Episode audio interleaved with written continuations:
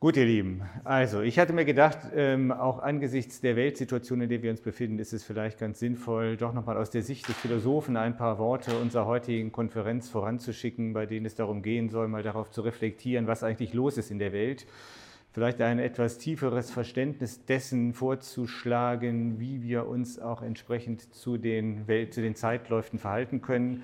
Aber es soll vor allen Dingen darum gehen, welchen Beitrag denn auch wir seitens der Akademie möglicherweise dazu beitragen können, dass diese ja irgendwie doch aus dem Ruder gelaufene Wirklichkeit eine andere Richtung einschlagen kann. Und äh, diesen weiten Bogen, wenn man so will, vom Krieg in der Ukraine zu unseren künftigen Akademieprojekten würde ich gerne zu schlagen versuchen, wohl wissend, dass das ein sehr ambitioniertes Unterfangen ist und dass ich möglicherweise ähm, auch äh, die etwas sehr große Schritte oder eine sehr hohe Flughöhe dafür wähle. Aber ich hoffe nichtsdestotrotz, dass meine Ideen oder meine Gedanken, die ich mit euch teilen möchte, ähm, doch dem einen oder anderen zur Inspiration gereichen und uns auch in unseren weiteren Gesprächen begleiten können. Das Stichwort, was mich im Augenblick so beschäftigt, ist eben der europäische Humanismus bzw. die Renaissance eines europäischen Humanismus, denn es scheint mir so zu sein, dass es genau das ist, was die Welt im Augenblick am meisten braucht, zumindest was wir hier in Europa am meisten brauchen. Und ich bin zutiefst davon überzeugt, dass wir als dritte Akademie einen Beitrag zu dieser Renaissance des europäischen Humanismus leisten sollten und auch leisten könnten. Aber was meine ich, wenn ich vom europäischen Humanismus rede? Humanismus ist auch so ein Wort, das vielfältig gebraucht wird und vielfältig missverstanden wird. Und dafür und auch um darzustellen, warum ich glaube, dass der Humanismus, der europäische Humanismus heute so wichtig ist, muss ich dann doch ein wenig weiter ausholen. Ich drehe die Uhr um 140 Jahre zurück ins Jahr 1882. In diesem Jahr schrieb Friedrich Nietzsche ähm, sein bemerkenswertes Buch, ähm, jetzt habe ich den Titel vergessen, es ist nicht menschliches allzu menschliches, sondern es ist die fröhliche Wissenschaft. Nietzsche schrieb 1882 die fröhliche Wissenschaft und im Aphorismus 125 der fröhlichen Wissenschaft steht das berühmte, viel zitierte Wort Nietzsches, Gott ist tot. Und dieses Wort gehört meines Erachtens genau heute hierhin, weil es in ja, nur drei Worten eine Diagnose der gegenwärtigen Weltsituation liefert, von der ich glaube, dass wir gut daran tun, sie uns ins Bewusstsein zu rufen. Die Probleme, die wir heute in der Welt haben, egal ob wir in die Ukraine schauen, egal ob wir in die Entwicklung der Weltwirtschaft schauen, egal ob wir in die neuen geopolitischen Verwerfungen schauen, egal ob wir in die Unternehmen schauen, wo es immer mehr Menschen gibt, die an ihrer Arbeit leiden und mit Depressionen aus der Kurve fliegen, diese Probleme sind nach meinem Dafürhalten alle dem Umstand geschuldet, dass Gott tot ist, beziehungsweise dass wir ihn, wie Nietzsche seinen tollen Menschen sagen lässt, ermordet haben, getötet haben. So viel dazu. Im Jahr 1966 sagte Martin Heidegger in einem berühmt gewordenen äh, Interview mit dem Spiegel angesichts der damaligen Weltsituation, die sehr stark vom Kalten Krieg und enormer technologischer Entwicklung geprägt war, also einer Zeitsituation, die der heutigen ähnelt, nur noch ein Gott kann uns retten. Das ist die Situation, in der wir heute stehen. Ich glaube, Heidegger hat recht und ich glaube, Nietzsche hat recht. Gott ist tot, aber nur noch ein Gott kann uns retten. Und das klingt einigermaßen schwierig, es klingt einigermaßen problematisch, aber es weist uns allen voran zunächst mal auf einen Umstand hin, den wir meines Erachtens ins Bewusstsein rufen müssten, nämlich dass die Weltsituation heute durch so etwas wie ein religiöses Vakuum geprägt ist aus dem wir meines Erachtens nur werden herausfinden können, wenn es uns gelingt, dieses religiöse Vakuum auf eine zeitgemäße, angemessene und vor allen Dingen dem menschlichen Leben förderliche Weise künftig wieder werden füllen können. Und dafür ist meines Erachtens der europäische Humanismus, den ich euch vorstellen möchte, der beste und aussichtsreichste Kandidat. Was aber ist geschehen seit 1882, seit Nietzsche dieses Wort Gottes Tod geprägt hat? Nun sind vor allen Dingen die Ismen gewesen, die in dieses Vakuum, das, in dieses religiöse Vakuum, was damals entstanden ist, beziehungsweise was von Nietzsche so treffsicher diagnostiziert wurde, eingedrungen sind. Wir können hier an die großen Ismen des 20. Jahrhunderts denken, an den Kommunismus, an den Faschismus, an den Nationalsozialismus.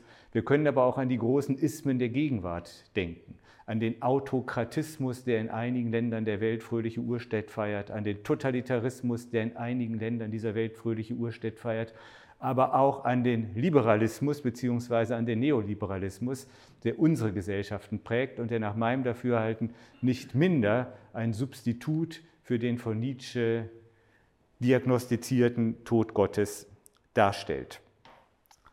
Meine These ist, solange wir dieses religiöse Vakuum nur durch Ismen zu füllen in der Lage sind, werden wir die großen Probleme dieser Zeit und die Herausforderungen des 21. Jahrhunderts nicht werden bewältigen können. Diese Ismen werden Kriege führen, wie es im Augenblick in der Ukraine geschieht, was man als einen Kampf zwischen dem Totalitarismus und vielleicht dem Liberalismus äh, beschreiben könnte. Ähm, es läuft vermutlich auf einen noch größeren Konflikt zwischen dem Autokratismus Chinas und dem Liberalismus westlicher Prägung zu. Aber dies wird uns nicht in die Lage versetzen, mit den Herausforderungen der Zukunft umzugehen. Denn diese Ismen werden zwar Konflikte austragen, die aber letzten Endes niemals so werden entschieden werden können, dass es der Menschheit im Ganzen zum Wohlergehen gereichen wird. Ich glaube deswegen, dass wir uns in eine andere geistige Bahn begeben müssen, wenn wir den Herausforderungen der Zukunft begegnen wollen. Und da gilt nun Heideggers Wort, nur noch ein Gott kann uns retten. Aber was meine ich damit?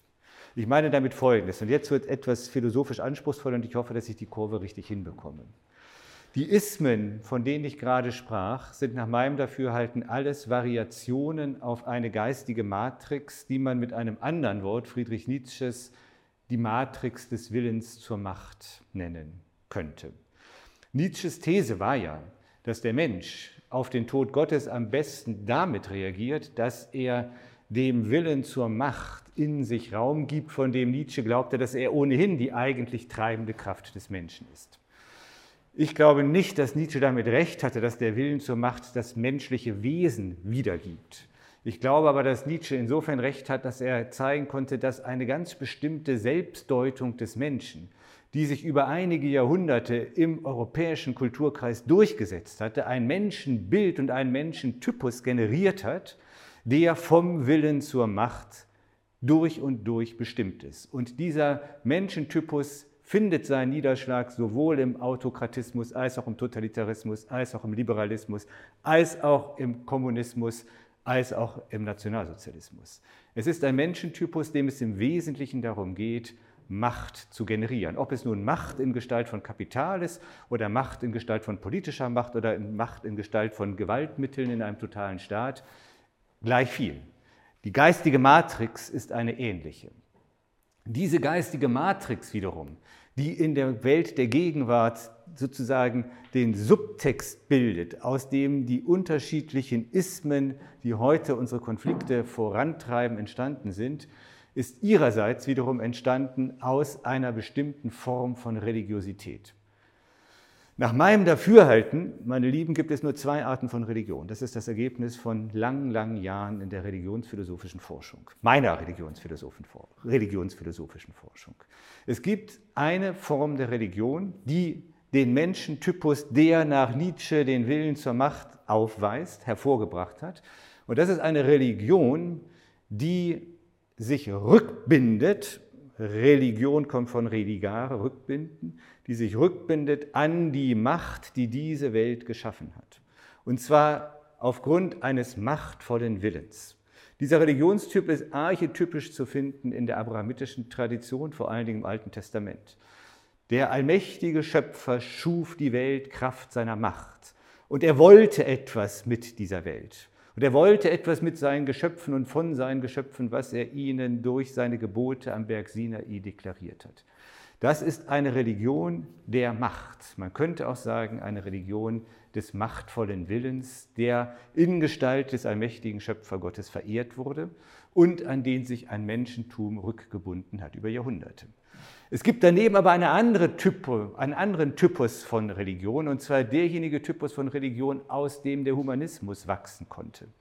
Und das ist die Religion, die wir sowohl im alten Griechenland finden, als auch in vielen indigenen Traditionen dieser Welt. Ein Typus von Religion, den ich gerne als eine Religion des Seins beschreibe. Was die Griechen von fast allen anderen Völkern und Kulturen dieser Welt unterscheidet, ist, dass sie ihr Leben und ihr Sein rückbanden nicht an die Macht, die die Welt geschaffen hat, sondern an das Sein dieser Welt selbst. Sie fragten nicht nach dem Willen und der Macht, die die Welt erschaffen hat, sondern für sie war klar, dieser Kosmos ist ewig. Er war, er wird sein, er hat keinen Anfang und kein Ende. Und die Götter, die die Griechen verehrten, waren nichts anderes als Seinsqualitäten dieser Welt. Sie waren nicht hinter der Welt, sie waren inmitten dieser Welt. Auch die griechischen Götter sind irgendwann gestorben, wie wir alle wissen. Beziehungsweise vielleicht sind sie nicht gestorben, aber sie werden nicht mehr verehrt. Und man kann sagen, Götter sterben, wenn sie ihre Wirklichkeit verlieren, wenn sie nicht mehr verehrt werden.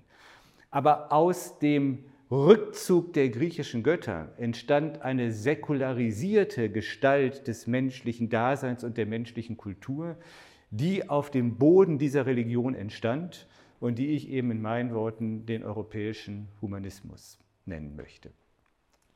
Wir haben also zwei unterschiedliche Archetypen von Religion, die Seinsreligion und die Machtreligion. Aus der Machtreligion sind die Ismen der Gegenwart hervorgegangen als säkularisierte Gestalten, die nach dem Tod Gottes übrig geblieben sind. In einer Zeit, in der der Mensch selber Kraft seines Willens und seiner Macht meinte, die Schicksale der Welt lenken zu können, da er nicht mehr auf den machtvollen Gott vertraute. Wir haben auf der anderen Seite eine Religion, die sich an das Sein dieser Welt wandte, die das Sein dieser Welt als ein heiliges Sein dieser Welt in seinen mannigfaltigen Erscheinungsformen verehrt hat in Gestalt der vielen Götter, von denen man Geschichten erzählte. Und auch diese Religion lebte in einem Ismus fort, der allerdings schon im 6. Jahrhundert vor Christus im Zuge der ersten Aufklärung in der Welt in Erscheinung trat, nämlich der Humanismus, der in der griechischen Philosophie und in der griechischen Kultur dank der Überlieferungslage uns bis heute erhalten geblieben ist. Ich glaube, dort können wir nach dem Gott fahnden, der uns retten kann. Nicht indem wir die alten griechischen Götter zu neuem Leben erwecken, aber indem wir uns wieder orientieren an einer Religio, die sich rückbindet ans Sein und nicht an die Macht. Das ist die Grundidee, die mich im Augenblick komplett umtreibt und die ich in naher Zukunft mal in ein Buch gießen möchte, von dem ich glaube, dass es mein Lebenswerk werden wird. Egal, gleich viel. Der europäische Humanismus, was bedeutet das nun eigentlich? Darüber sollten wir uns verständigen, denn das ist es, was für unsere Arbeit in der Akademie nach meinem Dafürhalten maßgeblich sein kann. Und diese Frage führt uns an den Ort zurück, wo nach meinem Dafürhalten der europäische Humanismus das Licht der Welt erblickte, nämlich, wie sollte es anders sein, natürlich nach Delphi. Denn in Delphi wurde das Programm formuliert, zumindest wurde es dort exekutiert, das dem europäischen Humanismus und gleichzeitig dem griechischen Geist seine einmalige, unvergleichliche Gestalt gegeben hat. Man kann dieses Programm oder dieses Projekt nach meinem Dafürhalten auf eine ganz einfache Formel bringen, die im Prinzip Ausdruck gefunden hat in den drei berühmten Worten, die im Vortemp im Vor in der Vorhalle des Apollon-Tempels zu Delphi in die Wand eingraviert waren. Das erste Wort ist sehr kurz und hat äh, ganze philosophische Abhandlungen äh, provoziert, die versuchten zu interpretieren, was es damit auf sich hat. Es besteht nur aus einem Buchstaben, nämlich dem Epsilon. Ä. Die gängige Deutung, oder sagen wir die mich am meisten überzeugende Deutung dieses Wortes, interpretiert es als den Imperativ zweite Person Singular des Verbes sein, nämlich du bist oder auch sei, eines von beiden. Der Mensch wird hier auf sein Sein verwiesen und nicht, ganz anders als in der großen anderen Tradition, von der ich gesprochen habe, auf seinen Willen. In der Welt des griechischen Geistes und wie ich denke des europäischen Humanismus geht es darum, wer wir sind und nicht so sehr, was wir wollen. Und deshalb das zweite Wort, was dort stand, das berühmteste Gnotis Sauton, erkenne dich selbst. Der einzige Imperativ, der aus der griechischen Religion, aus der Seinsreligion bekannt ist. Dort gibt es kein Du sollst oder du sollst nicht. Dort gibt es kein Deuteronomium. Dort gibt es nur Erkenne dich selbst. Wisse, was es bedeutet, Mensch zu sein. Durchdringe mit der Kraft deines Geistes dein Sein. Verstehe, was es heißt zu sein. Verstehe, was es heißt, als Mensch zu leben. Verstehe, was es mit dem Sein und mit dem Leben auf sich hat. Das war der Startschuss für die griechische Philosophie. Aber dies nicht sozusagen ähm, aus einer reinen Selbstbezüglichkeit. Es geht hier nicht darum herauszufinden, was wir wollen. Es geht nicht darum herauszufinden, was wir wollen sollen, wie es die Moralphilosophen versucht haben. Es geht nur darum herauszufinden, wer wir sind als Mensch, nicht als individuelles Subjekt, als Mensch. Und das wiederum um eines bestimmten Sinnes willen, der in dem dritten delphischen Wort ausgesprochen ist, auf Griechisch den Aga, nichts im Übermaß. Ich mag eigentlich lieber die Variation darauf, die ebenfalls aus Delphi stammt, die lautet Ariston Metron, das Beste ist das Maß. Es ging darum, ein Maß zu finden. Und zwar das Maß, an dem wir Menschen Maß nehmen können sollten, wenn es uns denn darum zu tun ist, ein Leben zu führen, das unserem eigenen Sein angemessen ist. Das ist die Idee des europäischen Humanismus verstehen, was es bedeutet, Mensch zu sein, um aufgrund dessen, was wir an Erkenntnissen über unsere eigene Lebendigkeit in Erfahrung bringen können, ermessen zu können, was ein gutes, unserem eigenen Sein angemessenes Leben ist. Und auf diesem Programm lässt sich eine Ethik bauen, die ohne Imperative, ohne Gebote und ohne Gesetze auskommt, die nicht an den menschlichen Willen appelliert, sondern an unser Verständnis an unsere Erkenntnis und Einsicht darüber, was es eigentlich mit unserem Sein auf sich hat. Das ist das Programm. Die Antworten, die die frühen griechischen Denker darauf gegeben haben und von denen ich glaube, dass sie heute immer noch gültig sind, sind ganz einfach zusammenzufassen. Die große Erkenntnis, die sich bei den vorsokratischen Philosophen bereits abzeichnet, die den ganzen weiteren Diskurs des ähm, europäischen Denkens mitgeprägt haben, war folgende. Sie beobachteten sehr sorgfältig die lebendige Welt. Diese, diese Tätigkeit, diese Beobachtung nannten sie Theoria. Sie versuchten mit der Theoria zu verstehen, was die Welt im Innersten zusammenhält, wie eigentlich diese Welt tickt Klar war für sie, dass diese Welt etwas Lebendiges ist. Und so fragten sie nach dem, was die Lebendigkeit dieser Welt trägt und hält. Und das Ergebnis, zu dem Denker kamen, wie Heraklit war, die Lebendigkeit dieser Welt folgt einem einfachen Strukturprinzip, das da lautet, alles, was lebt, strebt danach, ein harmonisches Gleichgewicht mit sich und seiner Umgebung zu gewinnen. Ein Grundprinzip des Lebens, das die heutige Biologie mehr oder weniger bestätigt. Wir denken heute auch wieder systemisch, wir denken holistisch, wir denken in komplexen Netzwerkstrukturen, so wie es die Griechen auch schon taten. Systemisch, holistisch sind nicht zufällig griechische Worte. Die Erkenntnis, die die frühen griechischen Denker über den Kosmos, über die Physis, über die lebendige Welt gewannen, war, diese Welt hat eine innere Logik, die dazu, die alle Lebensprozesse und alle Werdensprozesse dahin ausrichtet, Harmonie und Gleichgewicht zu erzeugen. Und genau darin besteht die Sinnhaftigkeit dieser Welt. Denn wo immer uns ein lebendiges Wesen in Harmonie und Einklang erscheint, erscheint es uns als etwas Bejahenswertes, Begrüßenswertes, etwas Sinnvolles, das wir gut heißen können. Darin spricht sich natürlich ein unglaubliches Urvertrauen darin aus, dass diese Welt, in der wir leben, von ihrer Grundstruktur der lebendigen Ordnung her in Ordnung ist. Kosmos, schöne Ordnung, darauf vertrauten die Griechen. Und die einzige Frage, die sich nun für sie stellte, war, wie können wir diese schöne Ordnung der Welt in unser menschliches Handeln übersetzen? Wir selber als Menschen sind ja Teil dieser Ordnung. Wir sind ja eingebunden in den Kosmos. Wir sind ja nicht irgendwie da raus sondern sozusagen für uns und in uns gleichen, gelten die gleichen Strukturprinzipien wie in der Welt im Ganzen. Es ging also von daher von Anfang an für die Griechen darum, auch im persönlichen, und jetzt kommt der für uns so wichtige Punkt, im politischen Leben dieses Grundprinzip des lebendigen Seins zur Geltung zu bringen. Vor allen Dingen, und das ist es, was die Griechen vielleicht besonders auszeichnet, weshalb ich glaube, dass wir so gut daran tun, uns neuerlich mit ihrem Denken und ihrem Geist zu beschäftigen, trieb sie die Frage um, wie können wir unser menschliches Miteinander, unser Gemeinwesen, das sie Polis nannten, so führen, gestalten und organisieren, dass es dem kosmischen Sein entspricht, dass es harmonisch ist, dass es mit sich übereinstimmt.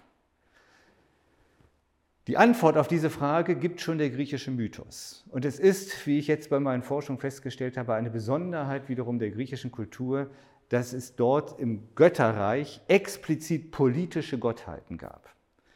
Vor allen Dingen drei sind hier zu nennen, drei weibliche Gottheiten, was auch kein Zufall ist und uns zu denken geben sollte. Und zwar drei Töchter, die aus der Verbindung des größten Gottes Zeus und der alten Titanin Themis hervorgegangen sind. Ich erspare euch jetzt einen Exkurs in die Bedeutung von Themis und Zeus, obwohl ich sehr versucht wäre, ihn zu, äh, zu halten. Wichtig sind die drei Töchter. Weiß jemand, wie sie heißen? Die Horen. Dike, Eirene, Irini, der Frieden, und Eunomia. Wenn wir sie übersetzen, Dike wird gemeinhin übersetzt das Recht, Irini, der Frieden, Eunomia ist am schwersten zu übersetzen, ist Eu, gut, Nomos, die Rechtsordnung, also eigentlich ähm, wohl Gesetz, die gute Rechtsordnung oder besser noch die gute Verfassung. Rechtsordnung. Okay? Das, sind die, das sind die drei Gottheiten, an denen die Vordenker des politischen Denkens im alten Griechenland maßnahmen vor allen Dingen Solon von Athen, der in der Geschichte der Heraufkunft des politischen und dann im zweiten Schritt des demokratischen Denkens eine zentrale Rolle spielt. Inwiefern? Frieden, Erini, ist ganz offensichtlich derjenige Zustand, der für ein Gemeinwesen notwendig ist, wenn es denn dem Grundprinzip der lebendigen Welt, der Harmonie entsprechen soll. Frieden bedeutet, eine Vielzahl von Menschen lebt miteinander zusammen und zwar in individueller Freiheit und doch so, dass sich diese individuellen Freiheiten nicht gegenseitig im Wege stehen, sondern miteinander auf eine stimmige und harmonische Weise interagieren. Das ist die Idee des Friedens. Es gibt eine wunderbare Passage in Platons Dialog über die Gesetze in den Nomoi, sein letzter Dialog, äh, ganz am Anfang im ersten Buch, in dem sich ein namenloser Athener mit zwei Freunden aus den anderen großen politischen Großmächten der alten Welt, aus Sparta und Kreta, über die Frage unterhält, was ist eigentlich der Sinn der Politik? Diese Passage lohnt sich heute neu zu lesen. Der Kreter, und der Spartaner pflichtet ihm bei, sagt, der Sinn der Politik oder der Sinn eines Gemeinwesens besteht darin, stabile Herrschaftsstrukturen auszubilden, damit wir im Kriegsfall gewinnen können. Der Krieg ist der Vater aller Dinge, steckt hier im Hintergrund. Der Krieg oder der mögliche Krieg, die Kategorie Freund und Feind, erscheint hier als die Grundkategorie des Politischen. Ein Gedanke, den man später ähm, bei Karl Schmidt, dem Kronjuristen des Deutschen Reichs, in, also des, des, der Nationalsozialisten, ähm, in seiner Abhandlung über den Begriff des Politischen wiederfindet. Platon, der vermutlich niemand anders ist als der namenlose Athener, der in diesem Gespräch auftaucht, hält entgegen und sagt, nein, nicht das Obsiegen im Krieg ist der Sinn des Politischen oder der Politik, sondern der Frieden. Frieden und ein Geist der Freundschaft. Darauf kommt es an. Deswegen sozusagen als Grundkategorie des europäischen Humanismus, wo er politisch wird, der Frieden. Das Recht, Dike. Das Recht, Dike, die Göttin, wurde schon von alters her, schon im 6. Jahrhundert bei dem Dichter Bakidides, mit den Waagschalen dargestellt, wie wir es heute noch in den Gerichtsgebäuden von der Justitia kennen. Das Prinzip der ausgleichenden Gerechtigkeit. Auch hier ist die Idee, dass ein Gemeinwesen nur dann funktioniert, wenn es sich an dieses kosmische Prinzip zurückbindet, wenn es immer wieder den Ausgleich erzeugt und einen Zustand generiert, den wir Gerechtigkeit nennen. Frieden und Gerechtigkeit, das sind die großen politischen Ideen, die auf der Grundlage der alten Mythologie auf der Grundlage einer Seinsreligion entstehen konnten. Das dritte, Eunomia, die rechte Verfassung. Ihr hat Solon vielleicht die schönste Eloge gesungen in einer Elegie, die erhalten geblieben ist, wo er die Eunomia der Athener rühmt hier geht es eben darum, dass ein, ein, Gemeinwesen, um funktionieren zu können, diese Grundprinzipien von Frieden und dem Prinzip des Aus, der ausgleichenden Gerechtigkeit eben auch in einem Gesetzeswerk, in einer stimmigen Verfassung gleichsam kodifizieren muss. Und wenn diese drei Faktoren zusammenkommen, dann lässt sich aus ihnen ein Raum bauen oder sagen wir, auf diesem Fundament lässt sich ein Raum bauen, den wir den Raum des Politischen nennen können. Ein Raum, in dem Menschen in Freiheit und Gerechtigkeit miteinander interagieren können, so dass sie in diesem Raum dem eigentlichen Menschsein Genüge leisten können. Hier braucht es keine, hier, ist, hier geht es nicht um die Idee der Macht, hier geht es nicht um die, die, die Idee der Herrschaft, sondern die Kategorie des Politischen, wie sie im alten Griechenland entwickelt worden ist, ist eine Idee, die grundlegend darauf ausgerichtet ist, einen Raum zu generieren, in dem das Leben möglich ist. Aber dafür braucht es bestimmte Voraussetzungen, die von den Vordenkern des Politischen im alten Griechenland sehr deutlich benannt worden sind. Es braucht eben, um diese Harmonie des Gemeinwesens generieren zu können, die Gerechtigkeit. Es braucht dafür die Freiheit der einzelnen Bürgerinnen und Bürger. Nur wo Freie miteinander darum ringen können, wie sie jeweils in einer konkreten Situation die Harmonie der Polis gewährleisten oder bewahren können, kann das Gemeinwesen erblühen und gelingen. Es braucht die Freiheit zum Recht, die Freiheit eines jeden einzelnen Bürgers an der Rechtsprechung teilhaben zu können. Eine Grundidee, die dann später im 18. Jahrhundert im republikanischen Denken der Aufklärung wieder auftauchte. Das Zweite, was es braucht, damit der Raum des Politischen prosperieren erblühen können, ist Gleichheit. Gleichheit vor dem Gesetz. Als Solon in Athen sein Gesetzeswerk begann, herrschte im alten Attika ein Bürgerkrieg, oder er drohte jedenfalls. Eine verarmte Landbevölkerung stand gegen einen reichen Stadtadel. Die verarmten Bauern forderten, forderten etwas, was sie die Isomoiria nannten. Eine gleiche Verteilung des Grundbesitzes. Das war, wenn man so will, Kommunismus ante diem. Jeder sollte die gleichen Parzellen bekommen. Solon hat ihnen das nicht bewilligt. Er sagte, es braucht nicht eine Isomoiria, sondern es braucht die Isonomia. Es braucht die Gleichheit aller vor dem Recht. Alle sollen quasi unabhängig von ihrer Herkunft und ihrer Geburt am Gesetzgebungsprozess im Raum des Politischen mitwirken können. Deswegen Freiheit, Gleichheit und die dritte Kerntugend oder Qualität, die die alten griechischen Denker ermittelten, um erklären zu können, wie man den Raum des Politischen wahren und erhalten kann, ist eine Form von politischer Intelligenz, die sie Phronesis nannten. Eine praktische Klugheit, die etwas ganz anderes ist als diejenige Intelligenztype, die heute unsere Welt beherrscht, die nämlich eine instrumentelle Vernunft ist.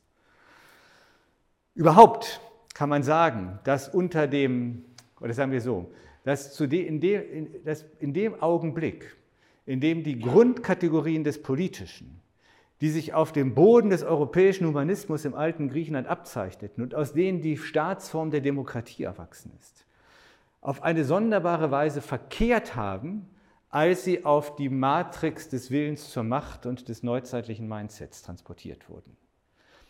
Die Freiheit zum Gesetz, die Freiheit zum Recht, die für die alten Griechen so wichtig war, kehrte sich um in eine Freiheit vom Gesetz, in Gestalt des Liberalismus, der immer auf Deregulierung dringt und darauf drängt, dass der Mensch frei sein muss von staatlichen Einflüssen. Das war die große Idee von John Locke, der den Liberalismus in die Welt gebracht hat, den politischen Liberalismus. Das ist die Idee von Adam Smith, der den ökonomischen Liberalismus geschaffen hat. Wir haben die Freiheit zur Mitwirkung am Recht in eine liberalistische Freiheit vom Recht konvertiert und damit der Staatsform der Demokratie eine wichtige Säule entzogen. Aus der Idee der Gleichheit vor dem Recht haben wir eine Form der Gleichmacherei entwickelt. Ja, Im Kommunismus sowieso, aber auch in der Political Correctness der Gegenwart, wo auch so getan wird, als wären nun alle unbedingt hundertprozentig in jeder Hinsicht gleich, ganz unabhängig von ihren physischen Gegebenheiten oder was auch immer. Auch damit erodiert das Gebäude des Politischen, wenn wir die Idee der Gleichheit vor dem Recht gegen eine Gleichmacherei allgemeiner Art eintauschen. Und vor allen Dingen erodiert das Gebäude des Politischen, wenn wir die politische Klugheit, die Phronesis, die sich darin zeigt, immer wieder im Diskurs herauszufinden, was jetzt und hier zu tun ist, diese praktische Klugheit, die die Griechen in Gestalt der Göttin Athene visualisierten, wenn wir diese Intelligenz durch die reine Zweckrationalität, wie Max Weber es nannte, oder die instrumentelle Vernunft ersetzen, die immer nur fragt, wie wir möglichst effizient, zielgerichtet unseren Willen bekommen und die Macht generieren können, von der wir glauben, dass wir sie bräuchten, um unseren Willen durchzusetzen. Und damit lässt sich keine demokratische Gesellschaft organisieren. Da liegt das ganze Problem.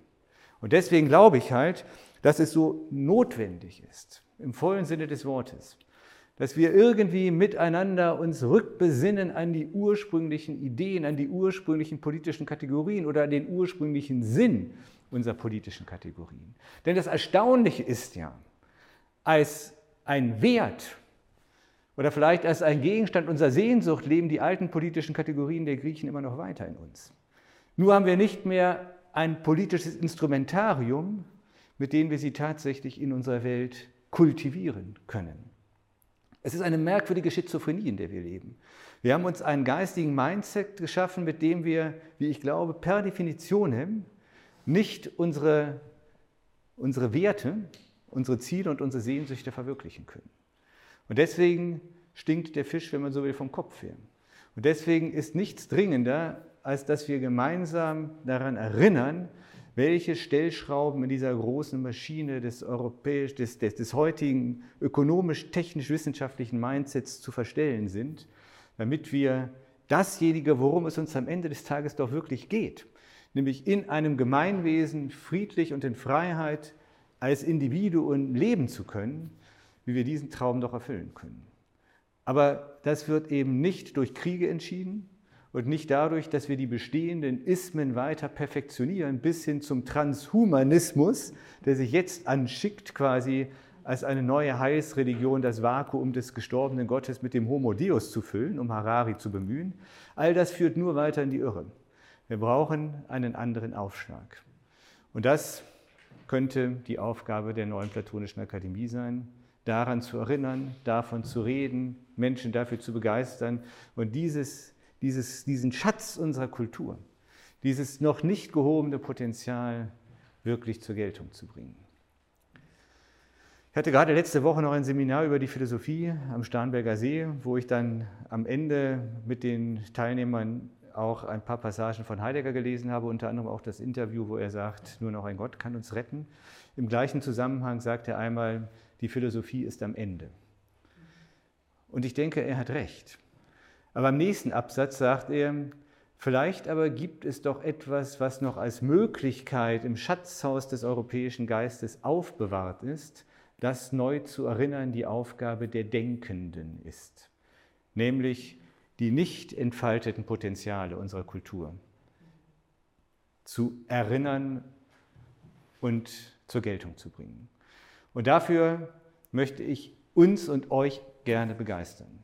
Es ist eine schier unlösbare Aufgabe, vor der wir da stehen, aber nach meinem Dafürhalten das Einzige, was den Schweiß der Tapferen in dieser irrsinnig gewordenen Welt wirklich wert ist.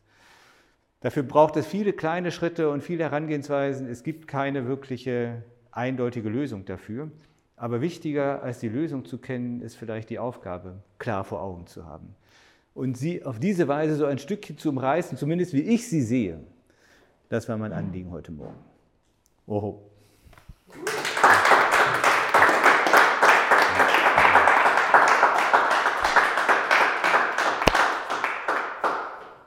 Ich danke euch.